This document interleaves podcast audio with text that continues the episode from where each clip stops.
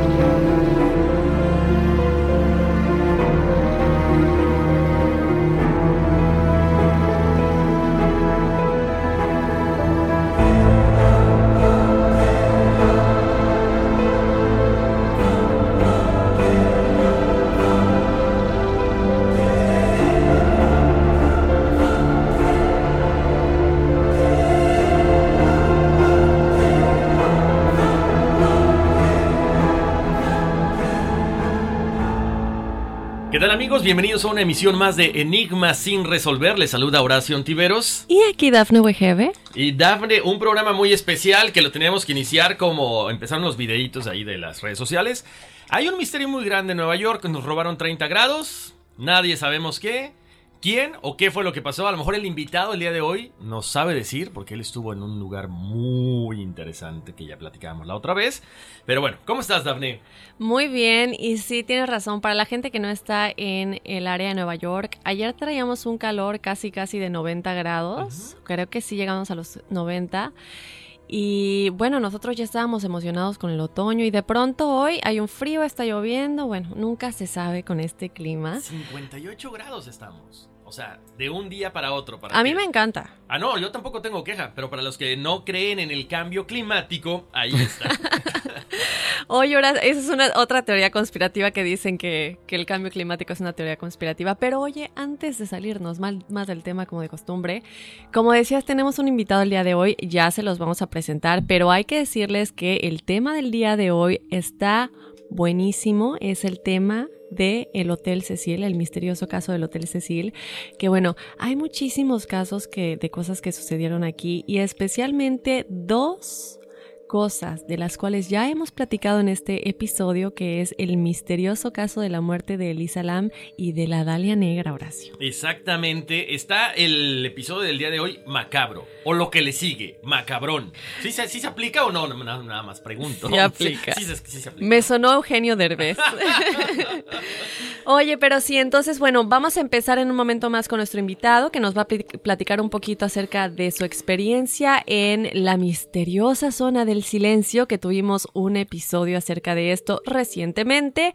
Pero bueno, ¿qué te parece, Horacio, si ya comenzamos un poquito con el episodio del día de hoy? Me parece muy bien, Dafne. Vamos a arrancar con el episodio del Hotel Cecil. Bienvenidos a Enigmas sin resolver.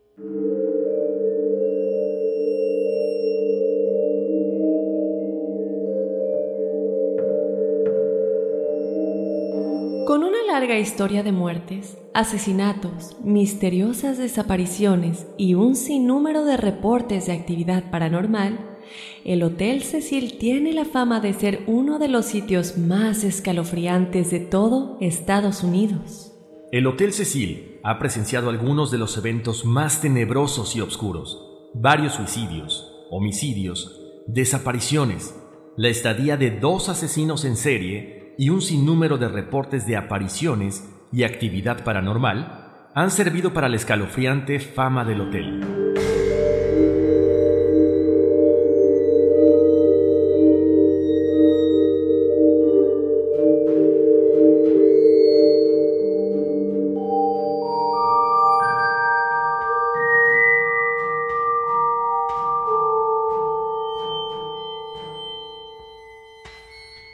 Está, en serio, Daphne. No pensé que, que hubiera tanta historia. Ya lo habíamos platicado, ahorita que decías de esas dos personas especialmente, o de esos dos casos. Pero da mucho, da mucho eh, de qué hablar este hotel. Y no solamente por la sangre, lo macabro que hay, sino todas esas energías tan extrañas que más adelante estarán escuchando. Y creo que si alguna vez pensé ir ahí, creo que no voy a ir. No, no me quiero arriesgar, en serio, ¿eh? Lo pensé bien. A mí me parece que tú eres el que siempre dice que vayamos y yo soy la que le da el uyuyuy, pero bueno, Híjole, es que está muy, muy, muy, muy fuerte. ya platicaremos más adelante si nos animamos o no nos animamos a ir.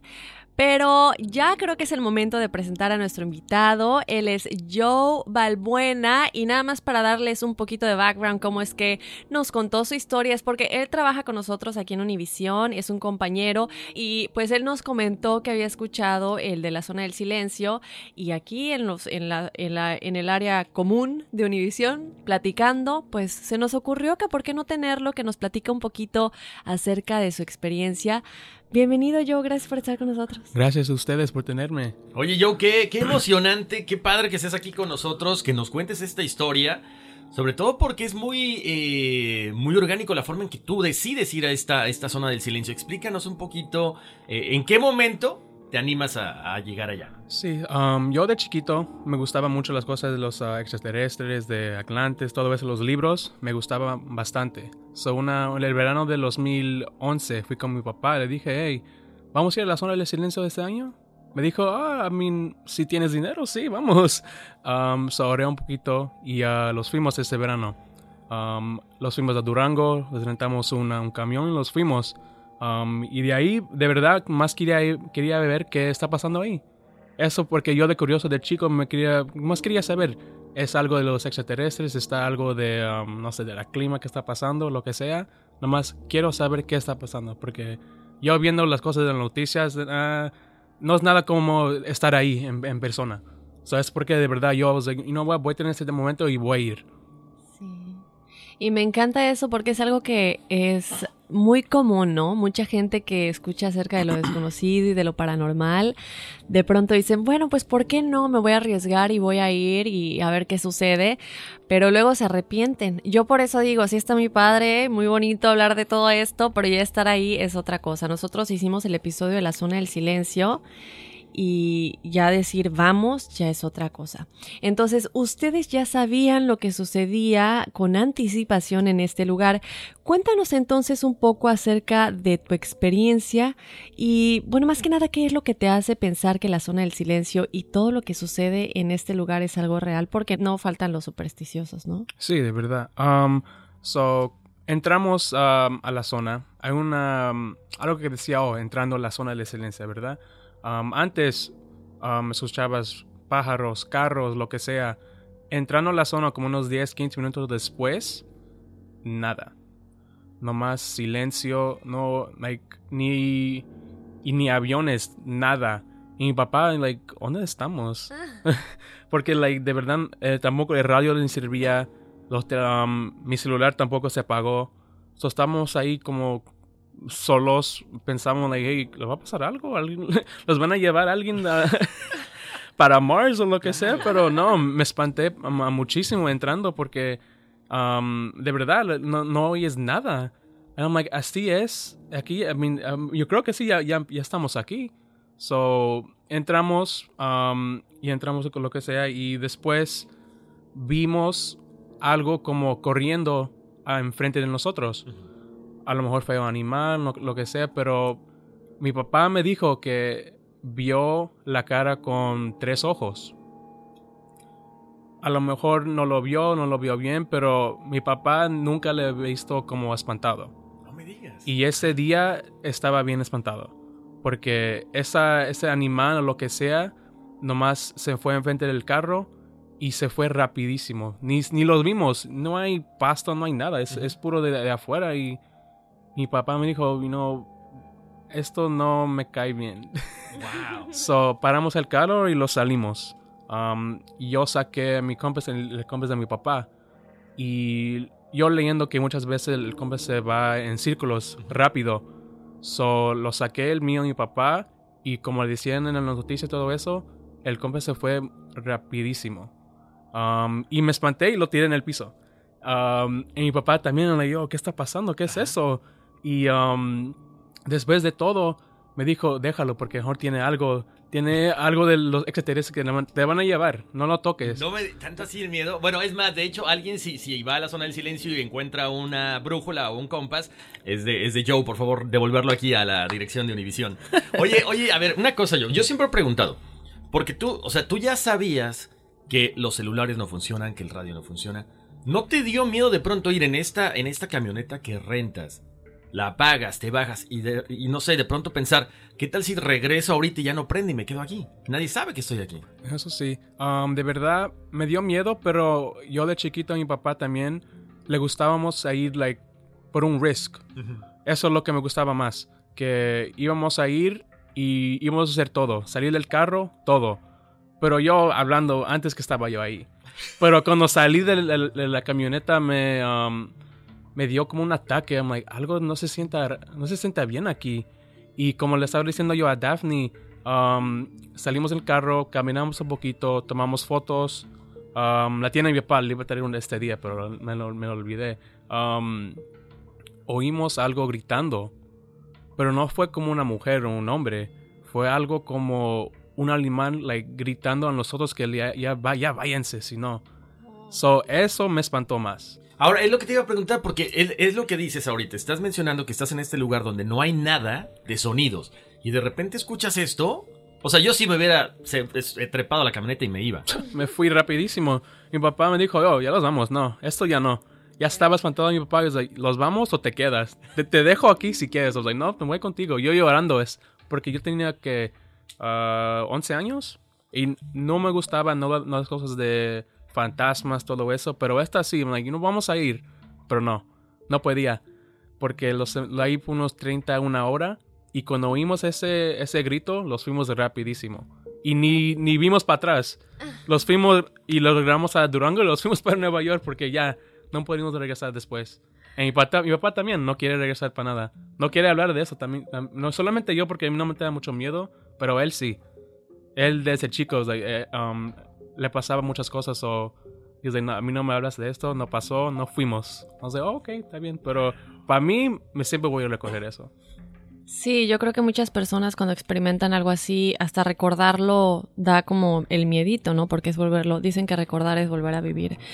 Oye, yo, ahorita que estábamos en la cocina haciéndonos el cafecito, me contabas que desde que entraron, como que es como si fuera entrando a otra dimensión, literal. O sea, no es nada más entrar a un lugar y ya se vuelven locos los celulares o el compás y todo esto, sino que fue una sensación yo tengo una pregunta para ti. A mí me ha pasado, ya lo hemos dicho, yo nunca he visto un espíritu, pero sí siento la presencia. Pero cuando yo siento la presencia, hasta el sonido como cambia. No, no sonido, pero el vacío se hace grande y tus oídos lo captan. Eh, no sé cómo explicarlo, las personas que ya lo han experimentado me escucharán. ¿Es algo similar lo que me platicabas ahorita que estábamos fuera del aire? ¿Es como ese tipo de sensación que sentiste cuando entraron ahí? similar porque a mí me ha pasado que un fantasma me, visitó una vez más. Mi abuelito me visitó. A mi mamá siempre le, visitan los, fantasmas. Mis papás. A mi, familia a lo mejor le gustan los muertos. I don't know. Pero los se sigan cada, I think, cada año. Una vez los pasa. Pero sí, esa presión que sientes en los oídos, todo eso, como que sientes algo no está, no está bien. So, entrando, como se dice en otra dimensión, um, sientes eso. So, para él, Carol, like, pa, ¿no sientes algo? He was like, sí, yo siento como que um, algo está con nosotros. So, salimos de Carol, like, ¿hay algo arriba? ¿Hay una extraterrestre que estamos viendo ahorita? No creo que no. Pero cuando siento esta presión, me dio más miedo porque, no, como estás diciendo, no hay nadie, nadie con nosotros. Si algo nos pasa, ya. No, nadie nos va a encontrar y si algo pasó o iba a pasar, lo que sea, um, eso fue lo último que iba a, escuchar de yo y mi papá. Y le, dijo, le dije a mi mamá antes, um, y no, vamos a ir a la zona de silencio. De, oh, ok, los veo um, en tu funeral porque algo va a pasar ahí. Mi mamá, a mi mamá siempre, siempre estará así. Um, pero me dijo, like, eso, eso es real. No lo crees, pero ahorita te vas a, ahorita te van a espantar. Y me espantaron muy feo. Y ahorita estamos hablando de cuando ya estabas ahí y cuando decidieron irse, que fue de plano, ¿sabes qué? Patitas para que te quiero. Pero yo tengo una pregunta. Conforme se iban acercando a la zona del silencio, ¿comenzó a aumentar esta sensación?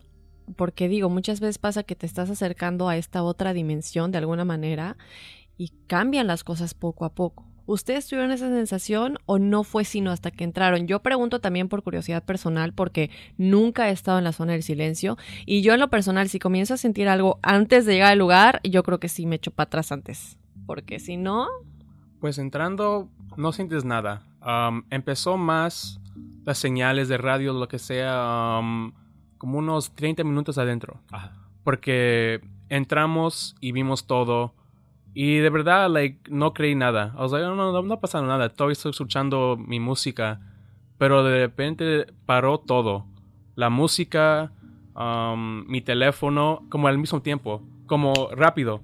Um, entramos y ya en ese momento sentí algo con nosotros, lo que sea. Y mi papá paró el carro. Was like, me siento muy, muy raro aquí. Porque no me gusta que algo está conmigo atrás de mi espalda y el carro se siente like I mean, hay muchas cosas que no puedo explicar porque tienes que estar ahí. Pero de verdad, cuando estás entrando, nada. Pero ya unos 30, más de una hora si quieren, eso con todo, todo, todo, todo pase. So, eso es lo que pasó después. Ahora, en estas fotos, este, porque mencionabas que tomaste fotos, ¿no aparece nada extraño? Nada. Pero cuando entramos, um, con unos 30 minutos después, no usamos la cámara. Ok. Porque de verdad, de, de espantoso todo eso. Um, y cuando regresamos, la foto no tenía um, el cielo para nada. Solamente nosotros. Eso es lo que me espantó también. Que salió todos. Yo, mi papá, el carro, pero el cielo nada. Como si fuera, como si no estaba ahí. Ajá. Fue el, el, foto salió negro. ¿Quién sabe? Wow, ¿Quién sabe? Básicamente. Oye, qué interesante. Yo, ¿Cuándo regresamos? Ah, pues el verano si quieren, vamos a ir. Yo quiero ir una vez más. Ya que estoy un poquito más grande, no tengo mucho miedo. Si no voy con mi novia, para que no me veo como... para protegerla. Ah. Oye, yo pues te queremos agradecer por contarnos tu experiencia. Yo creo que después de esto y lo que platicamos en el programa, se queda siendo un enigma sin resolver, porque imagino que ustedes ¿Llegaron a alguna conclusión? Porque no sabemos si es paranormal, es decir, espíritus, gente que ya cruzó, a bueno, espíritus que ya están del otro lado, o extraterrestres, o el magnetismo, o es una combinación de todo. ¿verdad? Sí. ¿Ustedes llegaron como a alguna última conclusión después de eso? De verdad de todo. De todo. Mucho más los, um, las cosas de las extraterrestres porque, como nos estaba diciendo, el, el animal, o sea, que es, ese, no- eso no es de aquí. De tres ojos, I mean, I mean, I mean, yo no conozco ningún animal con tres ojos. So, mi papá me estaba diciendo, oh, a lo mejor fueron... um, bueno, mi papá me estaba diciendo que a lo mejor fue su tío, que estaba espantado que ya está muerto. I'm like, eso no es mi tío. Estos no son uh, personas, esos son algo de más. Ajá. Que no lo puedo explicar, pero es algo cuando vas ahí, sientas alguien está contigo, pero no es una persona. Para nada. Yo sé que de, de chiquito, like, esto no es una persona, esto es alguien que lo- me quiere llevar para, para la luna, algo. ¡Wow! No, pues muy interesante. Oye, gracias Joe por compartir esa historia y pues invitar a la gente también, Dafne, a que, lo hemos comentado muchas veces, que nos manden eh, pues todo este tipo de situaciones que también han pasado, porque así como Joe nos acompañó en este, en este episodio, pues también la gente que nos escucha puede, puede venir a acompañarnos o podemos hacer una llamada con ellos, ¿no? Así es. Entonces, bueno, Joe, mil gracias por estar con nosotros, Joe Valbuena, aquí Muchas de gracias a ustedes. Sí, dile a tu papá que, que venga para que nos cuente. Ah, para la próxima traigo los churros y las conchas. Y, Muy bien. y ahí hablamos, porque mi papá sí tiene historias. Oye, sí, ¿por qué no? Bueno, no sé, ¿se puede? Sí, sí se puede. Que la familia de Joe nos va, nos va a patrocinar con un eh, pan de muerto para el especial que tenemos de Día de Muertos, porque tienen los mejores churros, el mejor pan de muerto. Entonces, para estas fechas, que vayan, ¿en dónde se encuentran ubicados? Se llama El Trigal Bakery en uh, New Rochelle, New York. Perfecto, Muy ahí bien. está. Para todos nosotros mexicanos que nos encanta todo eso. Gracias, Joe. Muchas gracias a ustedes.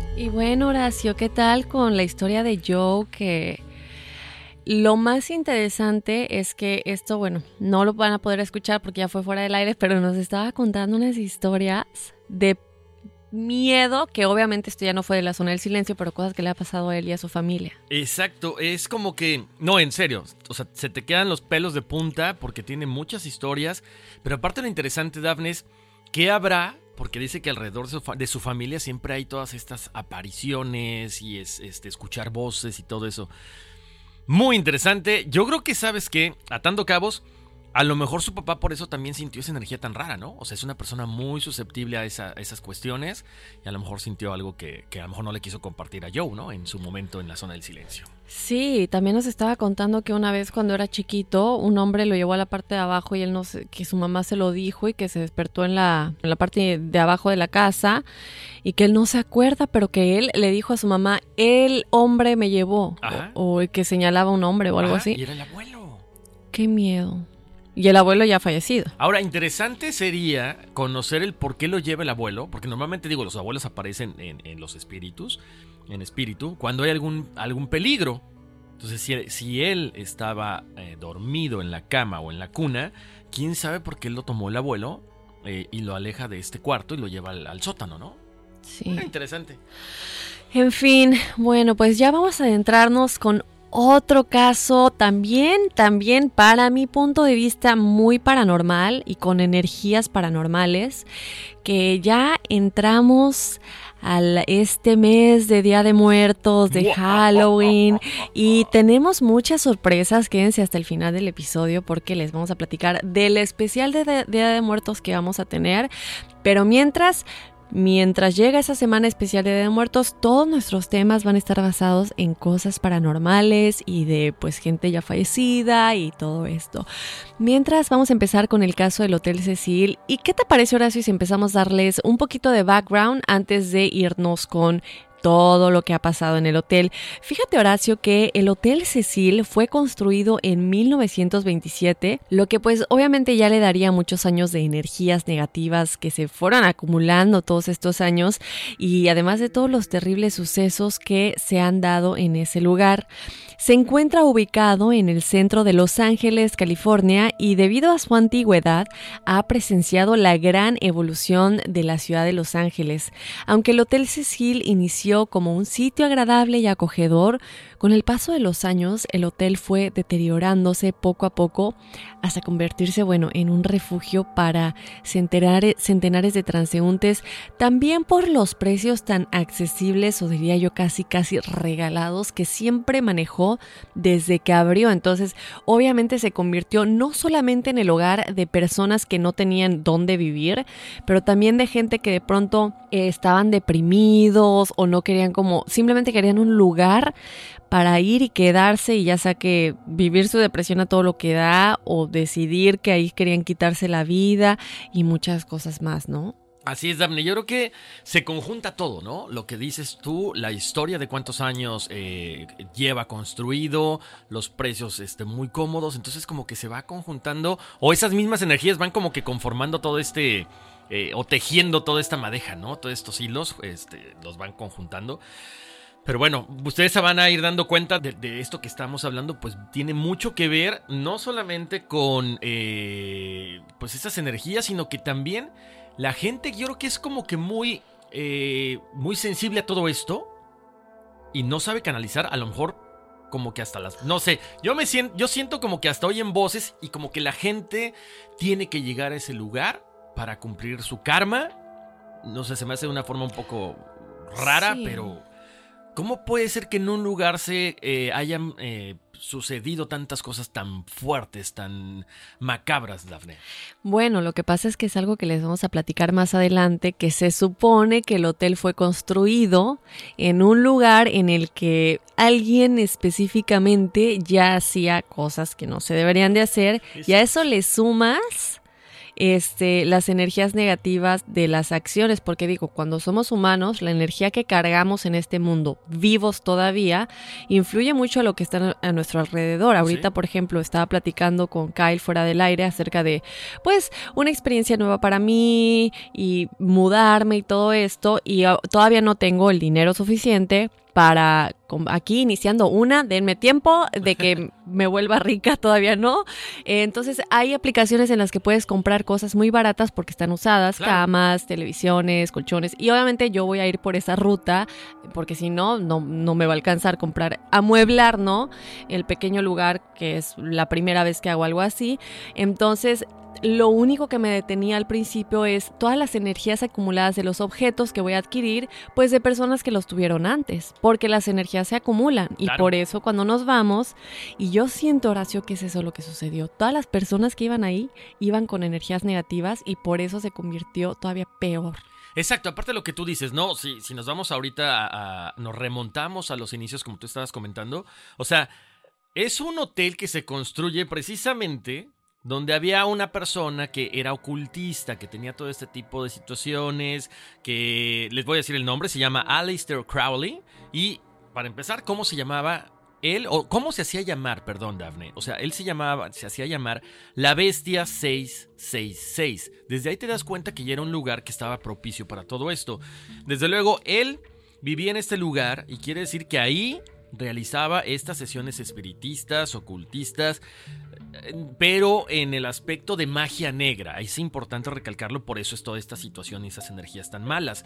Hacía cosas que, desde llamar espíritus, energías demoníacas, ahí vamos al punto. O sea, no son energías normales, son energías para dañar a personas, para tratar de que sus hechizos sean todavía más fuertes, para conseguir algo por la buena o por la mala. Como Josué, ¿no? El caso de Josué que tuvimos. Exactamente, entonces ya no sabes, eh, o sea, más bien sí sabes con qué energías estás tratando, pero el problema es que no siempre las regresas, se quedan ahí y ese es el problema, ¿no? Entonces cuando ya estás en una obscuridad total, pues la gente empieza a llegar ahí. Ahora, les cuento también posteriormente y después de este, que, este señor Alistair, eh, cuando él muere, es cuando empiezan también a suceder cosas mucho más fuertes, ¿no? O sea, ya abrió estos portales, digamos, de esta forma, ya atrajo estas entidades y de ahí se empiezan a suceder todas estas cuestiones sobrenaturales.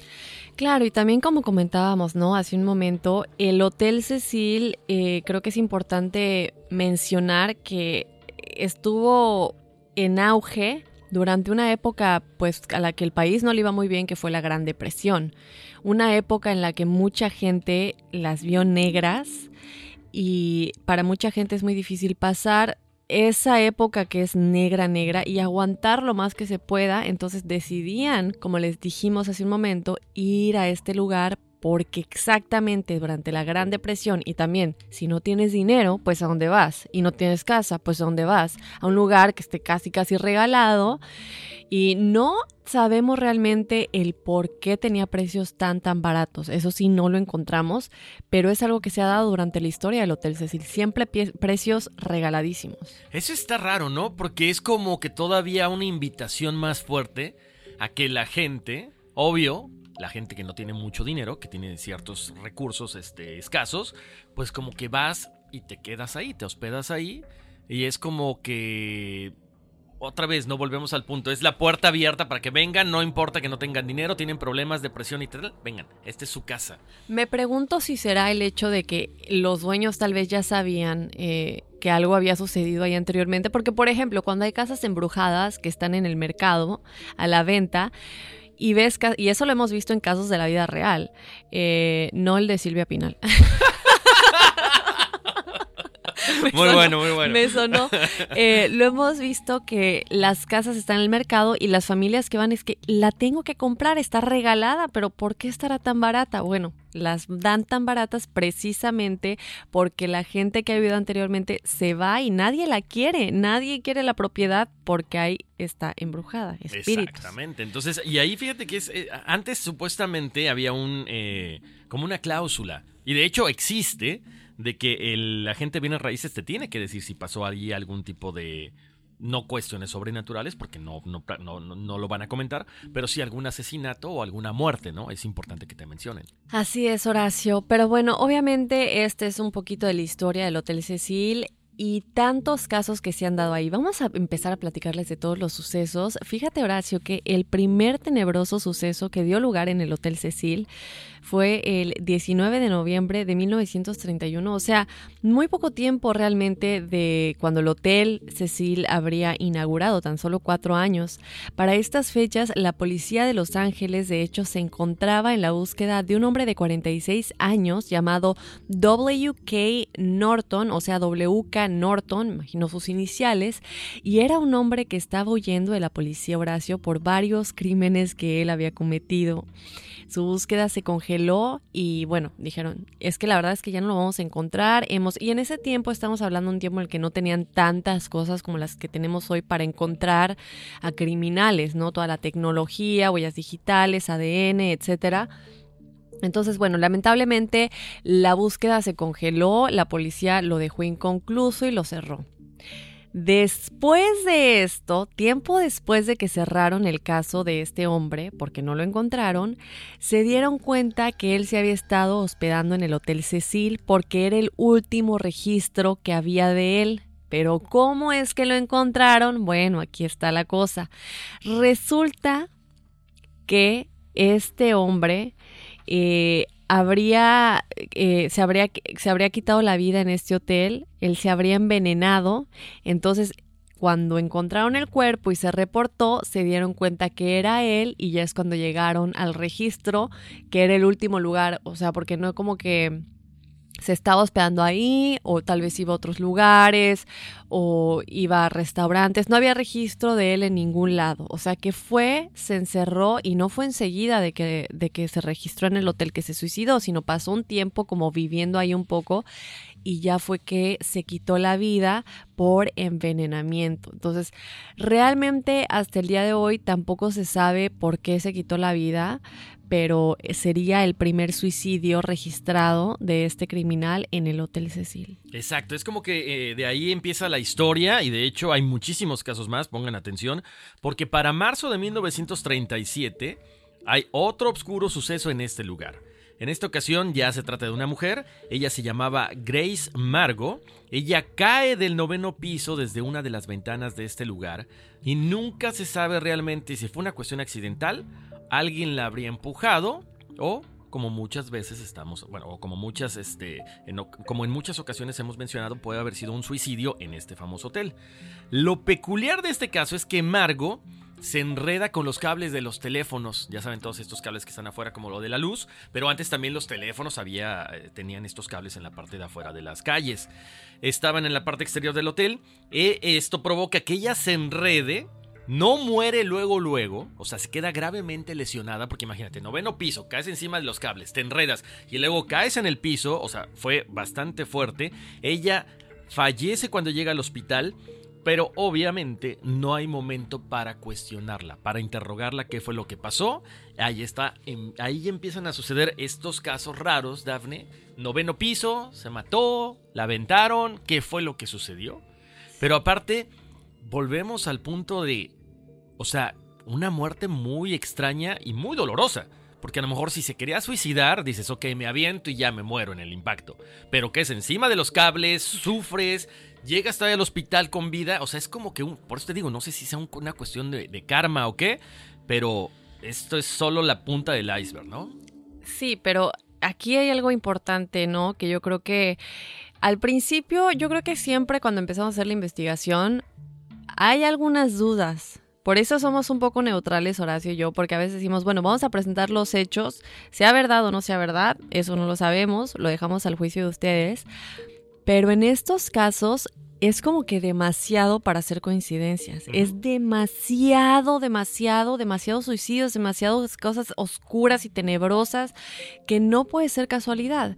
Ahora, le sumas el hecho de que vemos casos como el de Amityville, por ejemplo, u otros casos en los que gente muere porque las energías de ese lugar como que los obligaron a hacer lo que hicieron, o por ejemplo la película de Shining, que está basada en un hotel real, Em, que se encuentra en este Spark en Colorado. Entonces, eh, estamos hablando de que a lo mejor ellos tal vez no estaban deprimidos, algunos de los casos, porque vemos que sí hubo muchas personas que sí estuvieron ahí o que eran asesinos seriales, etcétera.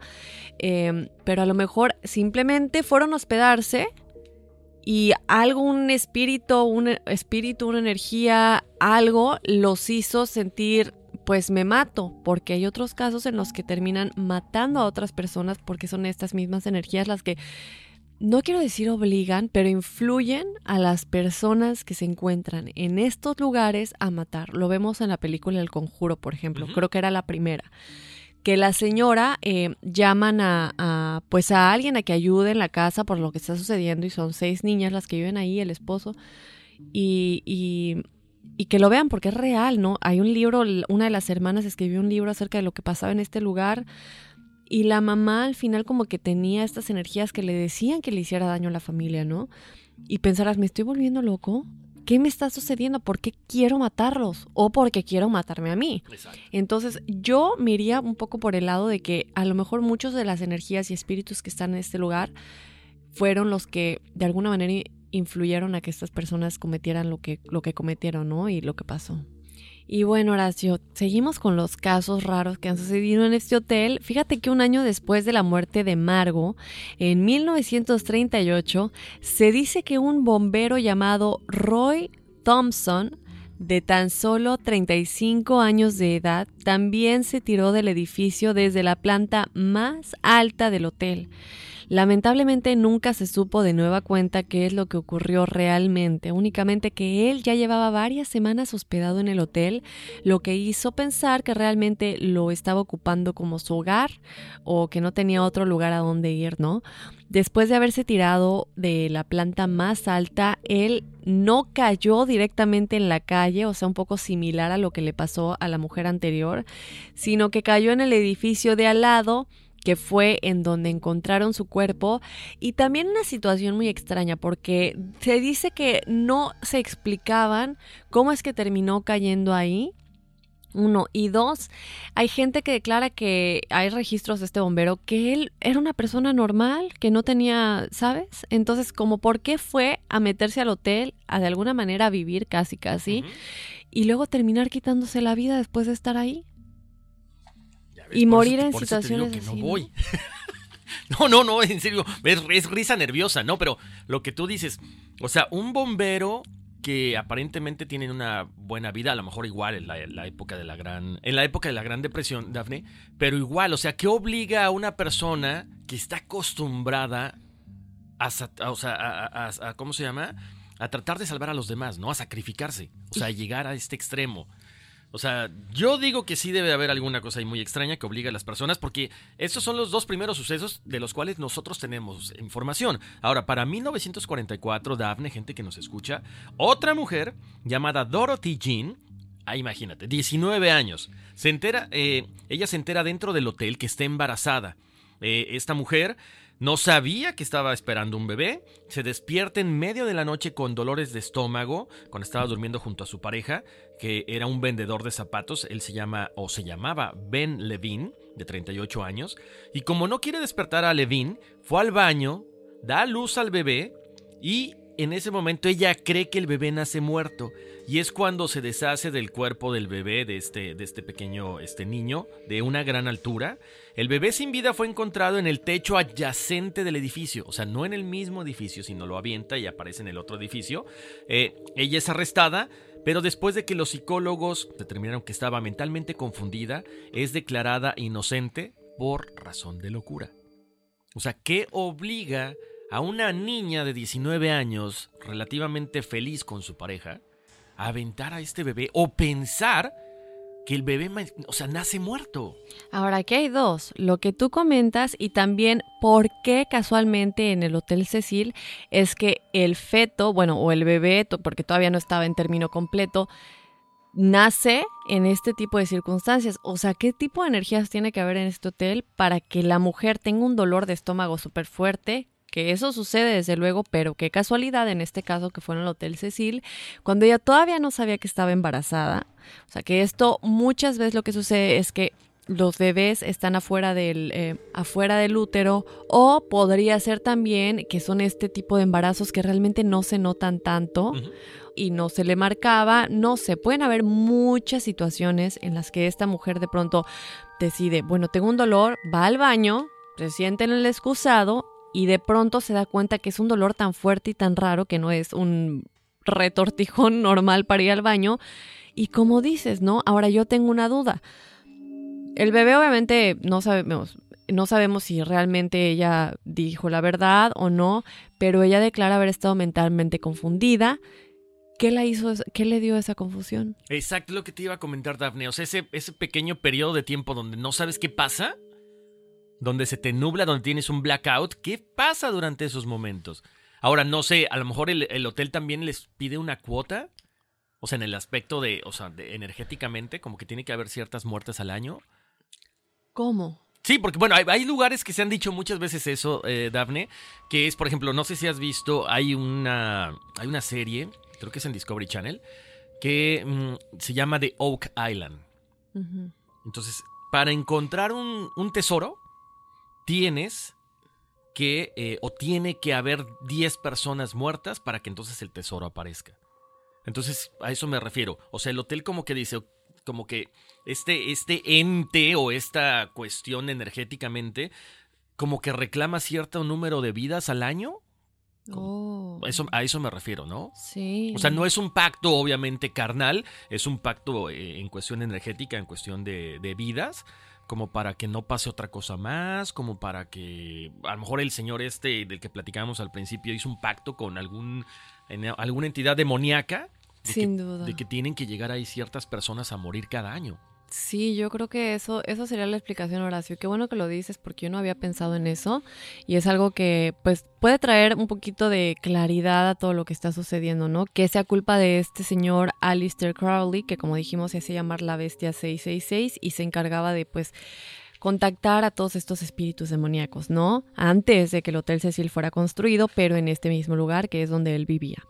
Bueno, vamos a continuar, Horacio. Tenemos otro caso muy, muy misterioso y este es uno de los casos que ya tocamos en el podcast, el caso de la Dalia Negra.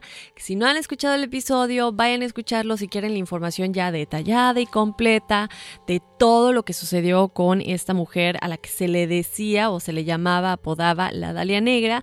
Pero aquí un poquito del por qué se relaciona con la trágica historia del Hotel Cecil.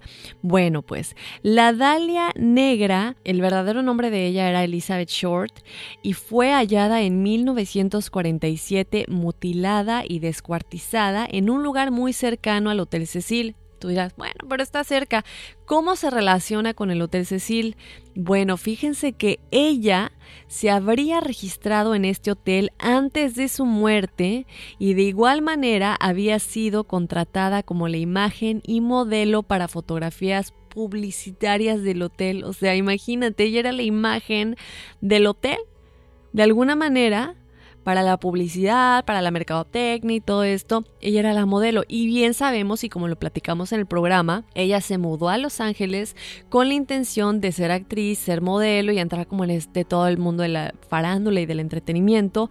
Y pues habrá visto esta oportunidad como algo para empezar poco a poco. El Hotel Cecil, que aparte ya era famoso para esa época, eh, por lo que dijimos, ¿no? Mucha gente iba a hospedarse por los precios tan baratos. Y termina muerta de, bueno, una historia muy trágica que no nos vamos a ir a detalle, pero nada más imagínense y recuerden la sonrisa del guasón en la cara, cómo tiene la sonrisa cortada de oreja a oreja. Bueno, ahí está un poquito de cómo apareció el cadáver. Si no saben la historia, vayan a escuchar este episodio que ya tenemos de la Dalia Negra. Pero esta es otra trágica historia y uno de los casos más famosos en cuanto a crimen de alguna manera se refiere y casos sin resolver después del caso del asesino del Zodiaco, que también tenemos un episodio, en Los Ángeles. Porque fue horrible cómo la encontraron, cómo se relacionó con el Hotel Cecil y el misterio sin resolver de realmente qué es lo que sucedió. Exacto, y a final de cuentas está ligado de alguna forma a este hotel. Entonces, ahí están demasiadas coincidencias, ¿no? Y, y, Daphne, o sea, seguimos con los casos, por ejemplo, lo estábamos comentando ahorita, ustedes saben, debido a la, a la gran depresión, bueno, todo esto hace que la gente en el país pues no tenga buenos trabajos o, pierdan los trabajos. Y al tener este hotel precios tan económicos, pues mucha gente iba a este lugar y acaban con su vida literalmente, ¿no? Así, se tiraban de la ventana.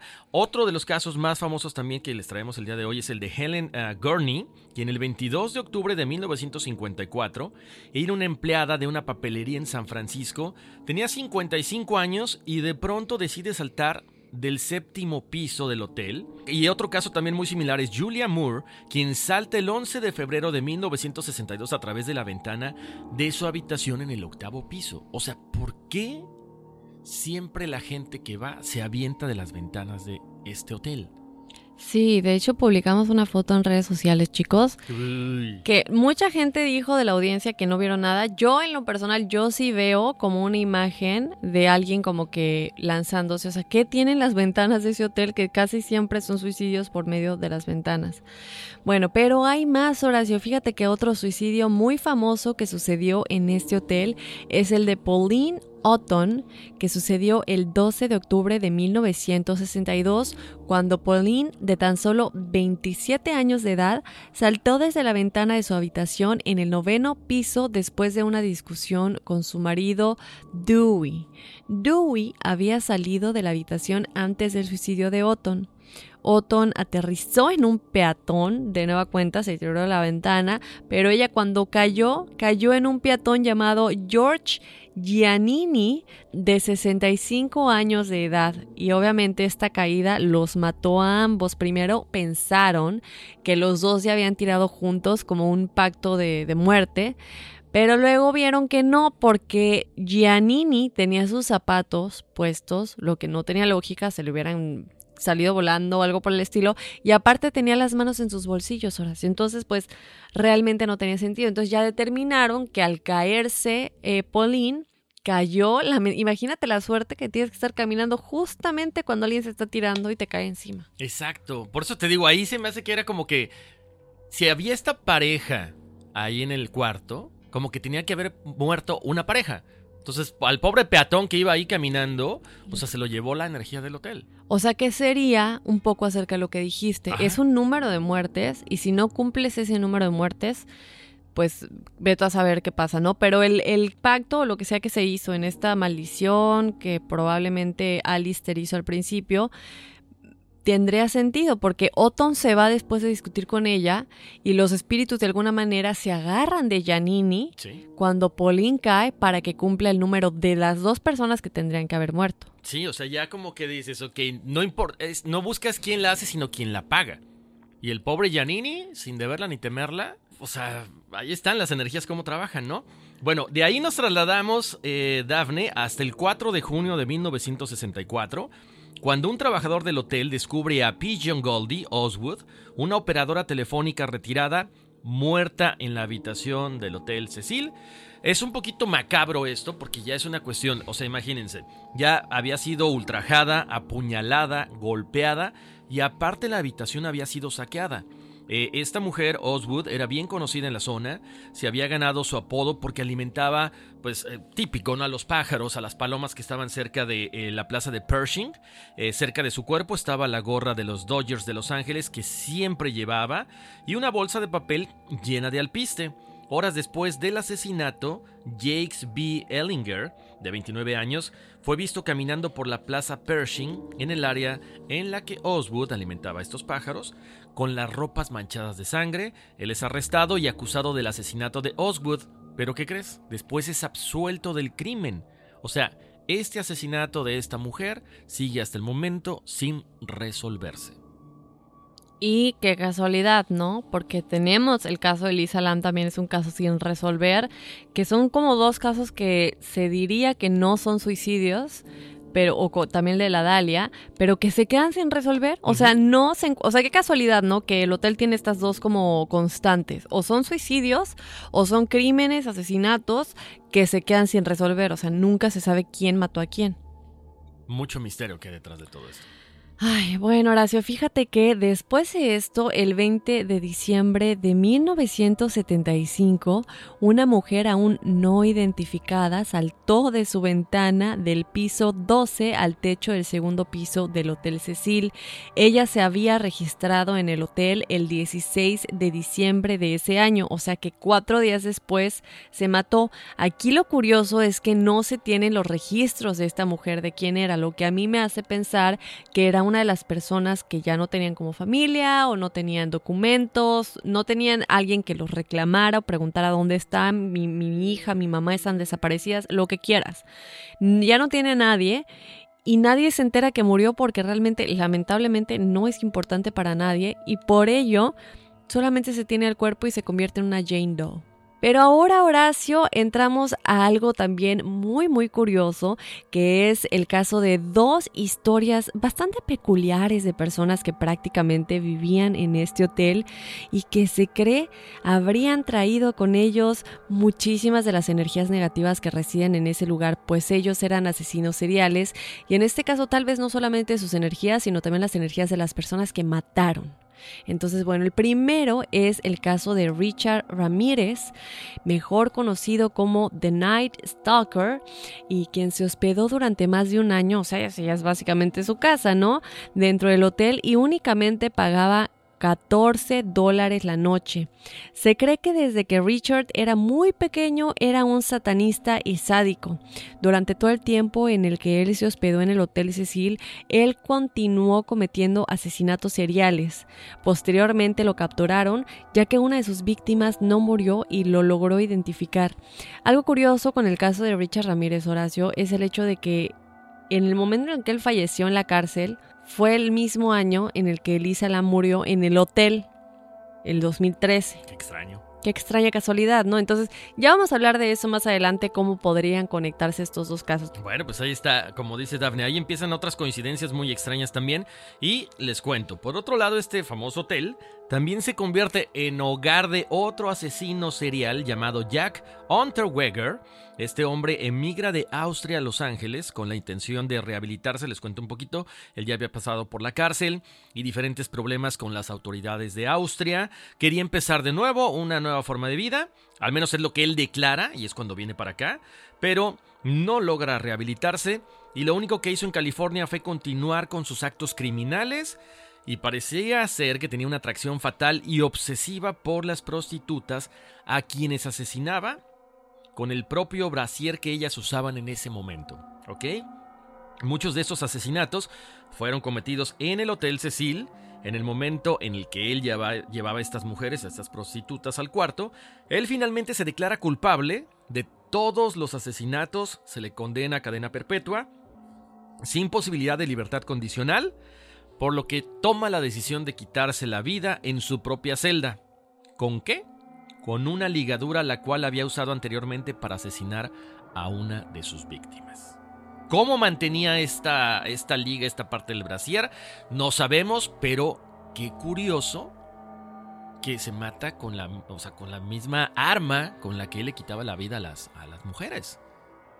Y dijiste que algunas de ellas sí murieron en el hotel. Me imagino Sí. que se las llevaba la noche de pasión. Sí, yo creo que, digo, era muy común, ¿no? Al tener un hotel, eh, porque aparte es eso, la zona en la que estaba el, el Hotel Cecil, había mucha gente también, eh, se daba mucho la, la cuestión de la prostitución. Entonces, como dices, una noche de pasión, el tipo estaba obsesionado, terminaba una relación sexual y en ese momento las mataba.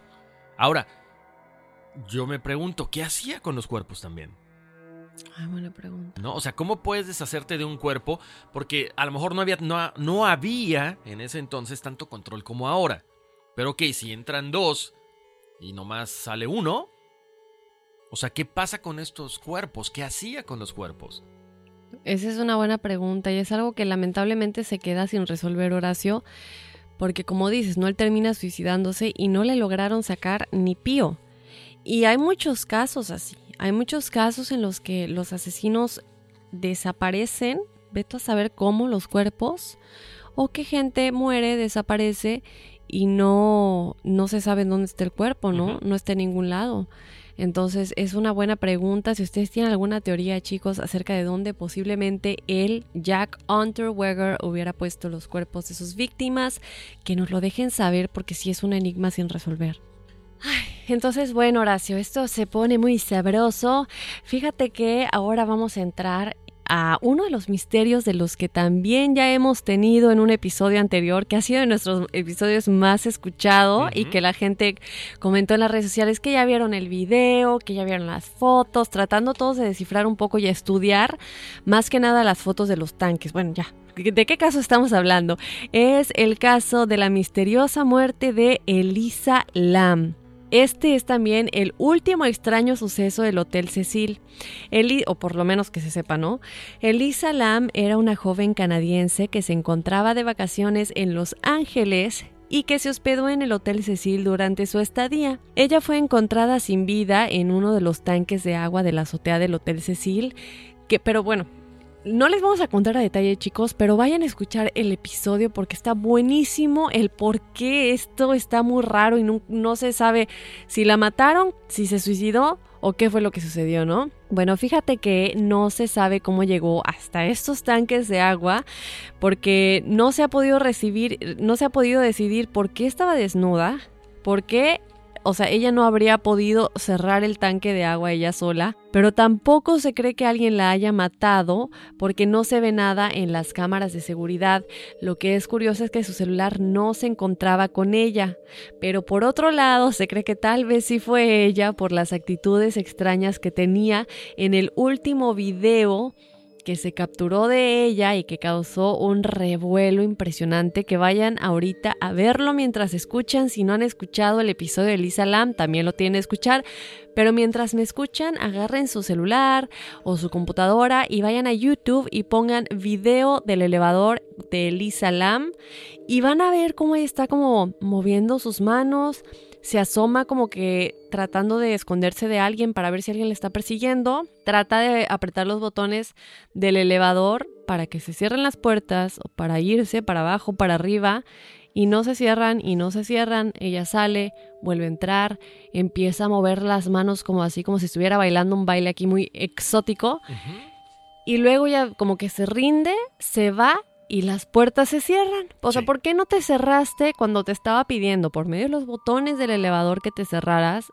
Y hasta que me fui ya se cierran las puertas. Hijo, ese sí ese es un misterio, un enigma sin resolver porque y, y- y después aparece muerta, entonces. Y hay quienes declaran, Horacio, cuando mucha gente estudia el video, no, ya saben, ya sabemos, a todos nos encanta ver el video y comentar cuáles son nuestras teorías. Mucha gente declara ver una sombra en la parte de afuera del elevador, lo que es muy curioso, porque sí se ve algo como negrito, pero entonces lo que yo no me explico es el fan, para mí el espíritu o lo que sea que haya sucedido es quien la mató porque persona no se encontraron huellas digitales en, en los tanques de agua, que digo, bueno, cualquiera puede usar guantes, ¿no? Pero también para entrar al lugar, a la azotea, a la parte de la azotea, se necesitaba un código especial. Hay una parte en la que sí cualquiera puede subir, pero las cámaras de, ese, de esa parte específicamente por dentro del edificio no muestran nada o a nadie. Este, otra cosa y otro misterio es que las actitudes que ella tenía antes de desaparecer en redes sociales, en su blog, ella escribía en un blog, eran muy raras. Bueno, su celular no estaba con ella, por lo cual tampoco se pudo como saber qué pasó. Y lamentablemente no se pudo eh, descifrar si fue violada o no, porque su cuerpo ya había estado en los tanques de agua en descomposición, básicamente ahí deshaciéndose en el agua que los la, la gente que se estaba hospedando ahí tomaba y con la que se bañaban. Y es justamente por ello que la encuentran, porque sus papás ya la habían reportado desaparecida. Pero no se encontraba y la policía de Los Ángeles no la encontraba. Sus papás viajan a Los Ángeles para saber qué está sucediendo con su hija que no se reporta. Y de pronto los huéspedes, ay, el agua sabe raro, el agua sale negrita. Me estoy bañando y sabe como como, como que... Imagínate, te estás tomando un cadáver literalmente. Y ya es cuando van a ver qué sucede en los tanques de agua, porque el agua está tan rara de color, tan rara de sabor y de olor. Y es que ahí está Elisa Lam y que había estado ahí dos semanas. Imagínate nada más. Entonces, bueno, aquí es la teoría de que, bueno, si sí la mataron, ok, puede que alguien la haya matado, la puso en el tanque y todo. Pero ¿por qué la actitud del ascensor donde no se ve nadie? ¿Por qué esa actitud donde no se ve nadie? Exacto, ¿no? Y aparte el, el haber, como dices, eh, actuado tan extraño, esa sombra también, o sea, como que aviva todavía más el misterio de que hay detrás de todo esto, ¿no? Exacto. Entonces yo digo, yo digo que fueron espíritus. No, claro, y luego lo que dices también, o sea, coincide con la fecha en la que fallece este asesino serial. O sea, ¿se estaba cobrando entonces el hotel estas dos vidas más?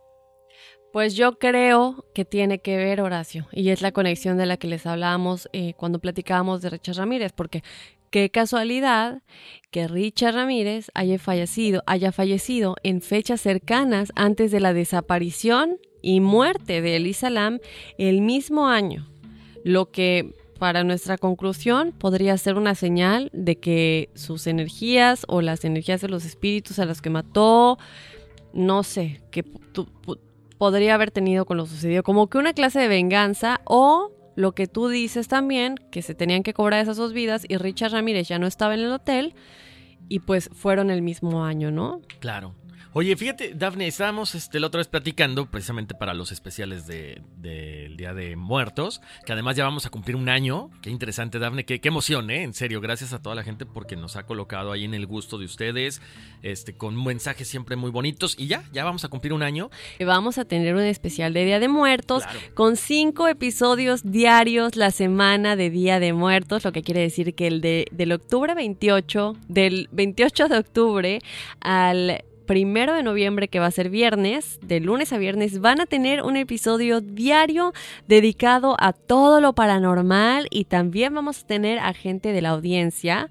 Vamos a decorar el estudio lleno de telarañas y vamos a tener pan de muerto y también vamos a estar transmitiendo en vivo por redes sociales el sábado 2 de noviembre. Que ¿Desde vamos dónde? ¿Desde dónde, Horacio? Tan, tan, tan. Desde Sleepy Hollow. Tin. Para la gente que no ubica esto, es aquí en más o menos, no es en, en Upstate, eh, bueno, está cerquita de, pasan el Bronx, pasan eh, White Plains, pasan Westchester y adelantito ahí está Sleepy Hollow, que es la famosa historia del jinete sin cabeza. Ahí vamos a estar transmitiendo. Ahí les vamos a llevar en Facebook Live. Vamos a tener la cámara enfocada para que ustedes vean el cementerio. Vamos a tener a alguien que nos explique un poco qué es toda la historia de Sleepy Hollow y por qué se dice y se cree que es un lugar que tiene como que, que está como embrujado. Exacto, va a estar muy bueno, la verdad que no se lo pueden perder. Ustedes querían especiales, de repente teníamos los bonus, los episodios bonus, ahora viene cinco episodios durante esa semana que les van a gustar, sobre todo porque ustedes querían interacción también. Entonces pónganse muy listos porque ustedes pueden venir aquí, si están por el área, vienen, pueden venir aquí con nosotros a interactuar, a platicarle a la gente algunas de las cosas que han vivido.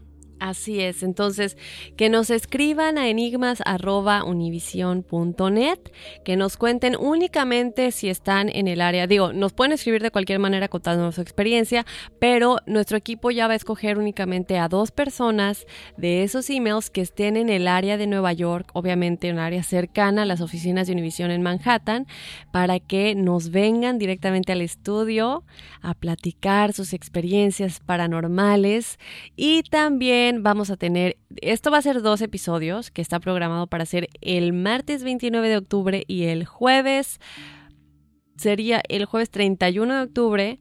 Eh, esos dos episodios van a ser con gente de la audiencia y después los otros tres episodios van a ser cosas muy tenebrosas. ay, ay, ay. Bueno, pues ya les dimos la sorpresa que bueno, ojalá que les guste, ojalá que les haya este agradado, porque pues es parte de lo que de lo que traemos, ¿no? Para este nuevo año también, por supuesto. Y como siempre, eh, Dafne, pues este ahí están las teorías acerca de este hotel. ¿Qué piensan ustedes si es como que vital que interactuemos con ustedes. Escríbanos, sobre todo que dejen sus comentarios, Dafne. Mucha gente nos escribió acerca de la fotografía que subimos y está, pues digo, yo sí veo a esta persona. Yo sí veo, se siente así, pues una vibra rara, ¿no? Para la gente que, que, que creemos en todo esto. Pero bueno, ustedes también escríbanos. Ya hay unos este, GIFs muy buenos de, gente persinándose, el chavito de, de Six Sense. Pero bueno, ustedes escriban, compártanlo también, pasen la voz de que estamos aquí en Enigma sin resolver, bajen todos los, eh, los lunes el podcast, porque luego se les olvida, ¿no, Dafne? Ya los malacostumbramos, es, esas, esos mesecitos que estábamos afuera preparando cosas nuevas para ustedes. Todos los lunes a las 12 de la noche se sube el podcast. Sí, la gente se desacostumbró ahora, sí tienes razón, razón, porque decían, es que ya no me aparece, no me aparece.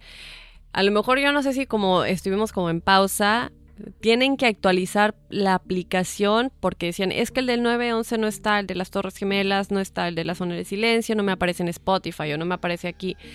Tienen que actualizar la aplicación, los episodios allá están, si no lo ven por algo será, cierren su celular, cierren todas las aplicaciones y vuélvanlo a abrir, abrir y cuando estén posiblemente otra cosa puede ser que los datos del celular los tengan apagados precisamente cuando escuchar para escuchar podcast, entonces asegúrense que están conectados al internet cuando quieren eh, descargar un episodio, si no, no les va a aparecer porque realmente no se está actualizando, ¿verdad? Efectivamente. Dafne, ¿nos vamos con las numerologías rapidísimo? Vámonos. Va. Bueno, tengo por acá las numerologías de Vidal García. Él es número uno, al igual que Joana Reina. Número uno, personas independientes. Es el número de la acción, es el número de personas creativas, con mucha inventiva. Son individualistas, les gusta su espacio. Si ustedes tienen un número uno de pareja, déjenlo tranquilo. O sea, no es que esté pensando en otra persona, no es que no, quiera, no los quiera, sino que son personas que disfrutan mucho su soledad. Para la persona que tiene el número 2, que es Mildred de La Paz Paredes Jacome, el número 2 es lo contrario al 1, le encanta estar en pareja, les gusta cooperar, les gusta trabajar en equipo, son personas bondadosas, son buenos para la cuestión de la política, la diplomacia, eh, para aprender cosas nuevas también. Para nuestro amigo Ramón Arturo Sebastián Rivera, y Jesús Álvarez Suárez Colombo de Ecuador. Ellos son el número 4. El 4 es el símbolo, perdón, es el número del trabajo. Son personas confiables, objetivos, les encanta trabajar en conjunto, son buenos para, para hacer equipos. todo lo que ustedes tengan en mente para sus trabajos de la escuela o para sus trabajos en cuestión laboral lo van a, lo van a hacer. Nada más tengan mucho cuidado de tener eh, siempre la rutina a la mano, porque empiezan a hacer las cosas desde el 1 al 10, del 1 al 10, del 1 al 10, y no tratan de inventar cosas nuevas, entonces la rutina los puede de repente como que cansar. Para Luis Castellanos, Rodrigo Chávez, Alfonso Lázaro y María Catalina Rojas López son el número 5, eh, al igual que también Pedro Ángel Méndez, es el número de la libertad, es el número del cambio. Ustedes se, pueden eh, adaptar a cualquier situación si de repente los cambian de escuela, se cambian de carrera, los cambian de trabajo, hasta de ciudad, se adaptan rapidísimo por a cualquier cosa. Les gusta viajar, les gustan las cosas nuevas y, y siempre traten de actuar de forma inusual. Lo mismo un poquito relacionado con el 4. Si ustedes se hacen presa de la rutina, se van a aburrir. Tenía por aquí una pregunta Pedro Ángel eh, Dafne. Decía que siempre ve el número, eh, siempre ve la hora, el 1111. El 1111 lo hemos hablado, es número maestro. Cuando ustedes ven el número 1111, 22, 22 o 33, 33, es que tienen que estar en contacto con su espiritualidad. Hay mensajes que les están queriendo llegar, pero ustedes no saben cómo. La mejor forma es meditando. Dice también Pedro que él ve el número 512. Pues no sé, juega la lotería y nos compartes algo, ¿no? bueno, para el número 6 tenemos a Miguel Ruelas, Ana, Carolina Jiménez Rivas, Diego Ángel García, Brenda Elizabeth Mendoza Sataraín. Ellos son el número 6. Y bueno, el número 6 es el número de la responsabilidad. Cuidado con esto porque la gente de repente abusa de ustedes. Ustedes son muy buena onda, son agradables, son sociables, son generosos, son tolerantes, pero la gente abusa porque son muy buena onda. Entonces, Pospones muchas cosas en beneficio de los demás y te olvidas de ti mismo. Sean responsables, pero también dense un espacio y un tiempo para ustedes. Para José Miguel Ángel y para José Flores Mayo son el número 7, es el número de la reflexión, del conocimiento, tienen ese psiquismo a flor de piel ¿Cómo podemos eh, no tenerle miedo a este psiquismo? Aventurándonos poquito a poquito, meditando, buscar momentos de quietud, momentos de escucharse a uno mismo, para que vayan despertando todas estas cuestiones psíquicas. Para Alex Rivera, Mariceli, Mariceli Soleice Zamora, ellos son el número 8 es el número del poder, del poder espiritual, el poder eh, material también. Tienen facilidad para hacer dinero. Tengan eh, esta parte del balance, porque si ustedes se empiezan a hacer, empiezan a hacer mucho dinero, pueden caer en el materialismo. Tienen que ser prácticos, observadores, les va a ir muy bien en todo lo que emprendan, pero no se olviden de su parte espiritual. Para Emilio Fraire Contreras, Yesenia Morales Hernández son el número 9. El número 9 es el idealismo, personas muy buena gente que vienen a ayudar a la, humanidad. Estamos en la, básicamente casi en las últimas eh, vidas que ya van a tener, por lo tanto son buena onda, son bondadosos, son serviciales, pero lo mismo, sean intuitivos, sean generosos, pero no se olviden de eh, esa parte personal, no vivan por los demás. Primero ustedes terminen sus cosas y después ayudamos a la comunidad. Y para Armando Gutiérrez, él es el número 11, desde allá de Perú, le mandamos un abrazo muy grande. El número 11 es número maestro, ya saben, tienen eh, esta parte de, la iluminación a flor de piel, vienen a ayudar a los demás, vienen a poner el ejemplo para que trasciendan y ya puedan eh, pasar a otro, a otro plano. Pero también recuerden, la vida sienten que no es justa porque también se olvidan de ustedes mismos. Ustedes tienen toda esta parte de contactar a los espíritus, de ser espirituales, de poder meditar, de poder viajar este, en cuestiones astrales, pero lo tenemos que trabajar como todos los días meditando, todos los días leyendo, poniéndonos en contacto con nuestros maestros espirituales. tienen esta dualidad. Número 11 pueden vivir como un número maestro o como un 2, muy terrenal, pero como siempre les digo, son números, son, son cuestiones de la personalidad. No es que todo mundo sea así, todos tenemos algunas cosas buenas, algunas cosas malas. Y lo que nosotros les decimos en la numerología es trabajar en los aspectos positivos y en los negativos eh, eh, poner un poquito más de empeño para poder cambiarlos. Muy bien, hay eh, obviamente numerologías que se quedaron pendientes, así que Muchas, ¿eh? muchas. Entonces, no se preocupen, las vamos a decir. Si nos mandan su numerología, nos la piden, las vamos a decir, simplemente las vamos a dividir en más episodios, porque si no, esto se va a hacer otro podcast solo de numerologías. Entonces, si te mandaste tu numerología y no la escuchaste, aguántanos hasta el siguiente episodio. Hay una historia, Horacio, que vamos a compartir rápidamente antes de despedirnos. Primero que nada, darles las gracias a todos ustedes por cada correo que nos mandan con sus lindas palabras diciéndonos que han escuchado otros podcasts que hablan de lo mismo, pero que ninguno como el de nosotros, que la vibra que tenemos, que la química, cómo narramos las cosas, cómo las platicamos. De verdad que eso significa el mundo. Les damos las gracias en general y qué bueno que pues tengamos de alguna manera una marca en todos ustedes, que se distinga nuestro, porque todo lo que hacemos es natural, sale en el momento, todo lo del turururu, el tan tan tan, las despedidas. Entonces, qué padre que el, el hecho de que nuestras personalidades y la manera en cómo tocamos cada tema les encante. Entonces, si tú nos escribiste al respecto, leímos tu correo, lo leímos, lo apreciamos y les mandamos mucho amor. Ahora, hay un tema en específico que les vamos a leer.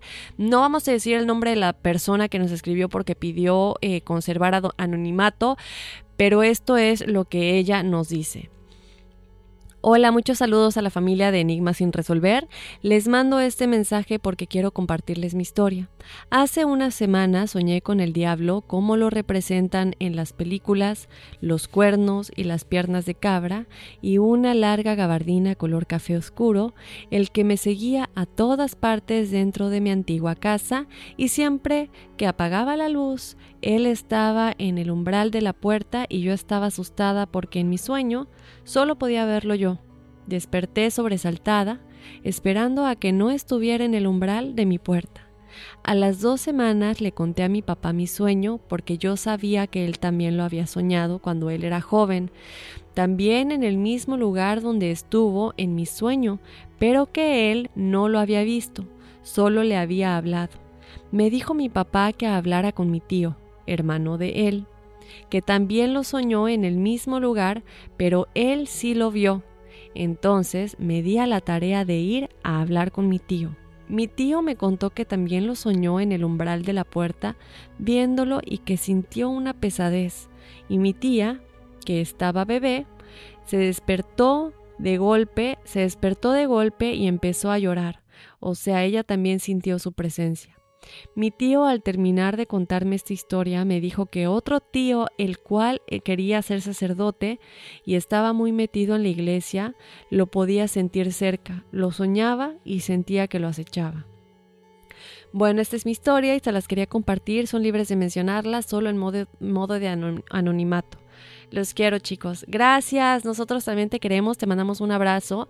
Y un poco lo que platicábamos con yo al principio, ¿no? Hay familias que toda la familia na nace, ¿no? Es algo que pasa de generación en generación, que toda la familia tiene como esta sensibilidad muy, muy aguda de contactar, en este caso lamentablemente, y por parte de sueños, eh, que se pasan ya a la vida física con una entidad demoníaca o lo que parecería ser una entidad demoníaca, ¿no? Claro, fíjate que te puedo comentar algo, Dafne, y a la gente que nos escucha.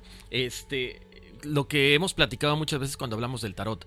A mí, yo siempre me baso mucho en el tarot porque yo lo leí mucho tiempo y lo estudié mucho tiempo. Pero eh, acuérdense, nosotros vemos estos números, ¿no? 11, 11, 22, 33, porque hay una parte de nuestra espiritualidad que tiene, espiritualidad que, tiene que, que despertar. Entonces también el hecho de que mucha gente ve o sueña cuando, que cuando alguien se casa es que alguien se va a morir. Son representaciones. Por ejemplo, si nosotros nos basamos en la cuestión del número eh, o, o del número que representa el arcano mayor, que es el diablo dentro del tarot, o sea, no, no, no busquemos siempre lo negativo, porque al menos yo siempre en mis lecturas era eso. Es que esto está malo. No, no, no, la muerte no es la muerte como tal, no es que alguien se va a morir, es el término de un, de un ciclo. Si tú estás en un trabajo y aparentemente o, o- o se aparece la muerte en, un, en ese tarot, a lo mejor es que vas a cambiar de trabajo o que en, es- en ese trabajo ese ciclo malo se va a romper y va a empezar uno bueno. Entonces, si nosotros vemos al diablo en nuestros sueños, a lo mejor Puede ser, sí, una entidad que no sabemos de dónde viene o es una entidad de bajo astral, pero también busquemos la forma de tratarlo de entender de una, una, perspectiva no tan negativa, no tan pesimista. ¿Qué es el diablo? Es que a lo mejor nos estamos eh, preocupando mucho por cuestiones materiales. ¿Qué es el diablo? Es esa cuestión terrenal. ¿Sí? Ah, no, es que tengo que pagar mis deudas, tengo que hacer esto, es que mi pareja no me entiende, es que mis papás no me entienden. Tenemos que verla, yo, yo les recomiendo que lo veamos desde otro punto de vista, que busquemos un poquito de qué significa eso para poder trabajarlo. A lo mejor esta persona que, está en el anonimato está pasando por una situación de eh, económicamente un poquito apurada y te estás clavando mucho en ese rollo. No descarto lo a las cuestiones negativas, pero tratemos de ver también que hay el otro lado de la moneda. Sí, claro. Aparte, más que nada, el pensar que, por ejemplo, lo que nos dijo Ingrid, las entidades demoníacas, los espíritus de bajo astral, se van a, van a comunicar con nosotros, van a tratar de hacer contacto, porque necesitan de nuestra energía para seguir viviendo. Lo que tenemos que hacer es ignorarlos y estar seguros y tener fe de que los seres de luz nos van a proteger y nuestra propia energía positiva, ¿no? Entonces, de ser así y de ser esta entidad que, como nos comenta esta persona, se ha representado, ha tratado de estar en los sueños de ella, el tío, el papá, la tía, bueno, todos como que experimentan un poquito con esta entidad demoníaca que se aferra a tu familia. Entonces, lo único que hay que hacer es decirle, gracias por venir, no me interesa contactar contigo. Te puedes quedar aquí si quieres, pero no, no voy a interactuar, no me interesa, no me afectas. Está en nosotros poner esa barrera energética, porque al final es nuestra energía lo que quieren. Exactamente. Pero es tuya, sigue siendo tuya. Tú eres el que da permiso de que la tomen o no. Sigue siendo tu energía. Y qué curioso lo que comentas de los números, porque antes de que regresáramos, yo vi el número 333 en todos lados, Horacio en todos lados. Y un día que estaba en mi cama acostada, pensando en la inmortalidad del cangrejo, y eh, la ventana estaba un poquito abierta, no la ventana, la cortina, y vi el, estaba jugando solitario, y tal cual pensando en la inmortalidad en mi celular jugando solitario y terminé el juego con 333, normal, no le hice caso, lo vi y ok. Seguí jugando y ya cuando me salí del juego eran las 3 con 33 y dije, bueno, ya. Y ya lo había estado viendo anteriormente y dije, bueno, ok, ya, les voy a hacer caso. Me puse en Google, a ver, dime, ¿qué significa 333? Y decía que tus ángeles te han escuchado y lo que sea que hayas pedido está viniendo a ti. Tú sabes muy bien qué es lo que estábamos esperando y creo que todos también, que ya pudiéramos regresar y otras cosas se solucionaran. Y justo en ese momento, por el huequito que yo tenía abierto entre la cortina, el sol me empezó a dar en la cara, o sea, como que la luz me... Y, se sentía literal como, ¡ay! Como la rosa de Guadalupe. la verdad que me sentí en ese momento de... Sentí una certeza de, va a pasar. Va a pasar. Y dos días después ya nos aprobaron regresar, todo se solucionó. Pero en ese momento yo sentí la certeza. Eh, cuando leí lo de tus ángeles escucharon tu petición, ya está viniendo, y entró la luz, me puse a llorar y me acuerdo que dije en voz alta, prométeme que es cierto, prométemelo porque lo sentí tan en mi pecho y, y, pero fue así como que, pero ya me lo dijiste, ahora me la cumples. Claro, pero sabes que Dafne, ese es el punto, o sea, a lo mejor en otra en otro punto de tu vista, de perdón, en otro momento de tu vida no hubieras entendido que era este mensaje. O sea, 333, ah, ah, qué coincidencia, ah, voy a jugar lotería. Pero entendiste el mensaje porque lo hemos platicado muchas veces acá. No esperemos a que venga alguien y nos diga las cosas. Nosotros tenemos el conocimiento, tenemos a nuestros maestros espirituales. Solamente escúchalos, déjalos salir, que no te dé miedo. ¿Por qué? Porque tú te diste cuenta y en ese momento dijiste, espérame, o sea, como que ya son muchas señales. Analizo y veo que sí es cierto, que sí se están cumpliendo pero no, no nos, no nos eh, perdamos en el mundo terrenal, volvemos al punto. Decir, no, toda esta rutina, esto es coincidencia, no es cierto. No, sí existen las cosas, pero nos da flojera o nos da miedo o no le dedicamos el tiempo a poner atención a todos esos detallitos que nos están diciendo, hey, ¿quieres un milagro? Aquí está el milagro. O sea, te estoy diciendo, te estoy comunicando algo. Ah, ah, ¿cómo? No, no entendí. No, pongamos atención y en serio, tú ya lo viviste. Y así muchas veces empezamos a vivir y a, a despertar de esta situación eh, de, letargo y es cuando empiezas a ver la vida de otro punto de vista mucho más positivo. Sí, es verdad. Pide y se te dará. Cierto. Bueno, Horacio, creo que ya llegó la hora de despedirnos. Ya nos vamos, qué pena. Hoy tuvimos de todo, ¿eh? Sí. Tuvimos este invitado, tuvimos ahí la parte macabra, pero también esta parte creo que cerramos muy bonito el programa el día de hoy, Dafne. Así es. Y recuerden, pendientes y listos para la semana especial, un episodio diario del 28 de octubre al 2, al 1 de noviembre y el 2, el especial de irnos a Sleepy Hollow con la transmisión en vivo por medio de Facebook. Bueno, señores, vámonos que aquí espantan. Uy, sí.